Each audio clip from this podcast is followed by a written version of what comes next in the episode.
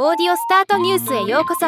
ロボットスタートによる音声業界の最新情報をお伝えする番組です。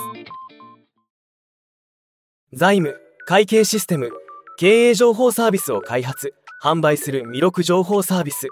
MJS が社内限定配信のポッドキャスト番組魅力の本音の向こう側を活用したインナーコミュニケーション事例を発表しました。今日はこのニュースを紹介します。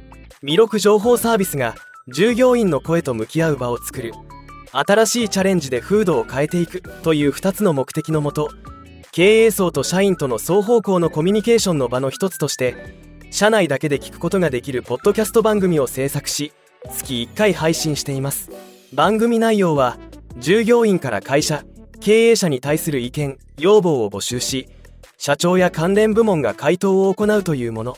風通しの良い社内風土を実現するには会社に関わる全ての人々が立場や年齢性別を超え互いの本音をしっかり聞き対話することが大切と考え番組進行役には第三者であるラジオパーソナリティの山田久志氏を起用。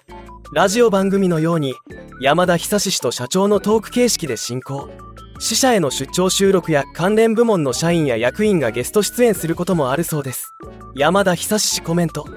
社員の要望や質問に台本なしで社長自らメッセージを発信し続けてきたラジオ。本音を言い合える健全な社内環境こそが魅力の未来を作る。声の力で会社は変われるかもしれない。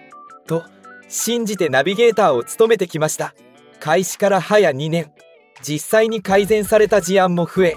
最近ではスタジオを飛び出し全国の支社を暗夜しながら幅広く新鮮な情報も伝えています。これからも忖度なく忌憚のない唯一無二の番組にご期待ください。次戦他戦問わず直談判したいあなた。出演希望もお待ちしております。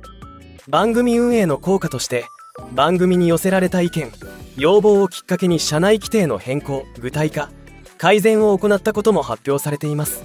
実際に社員の悩みが社長に届きそれを受けて規定が改定される事例が社内で共有されることは社内の雰囲気が大きく変わりそうな気がしますね。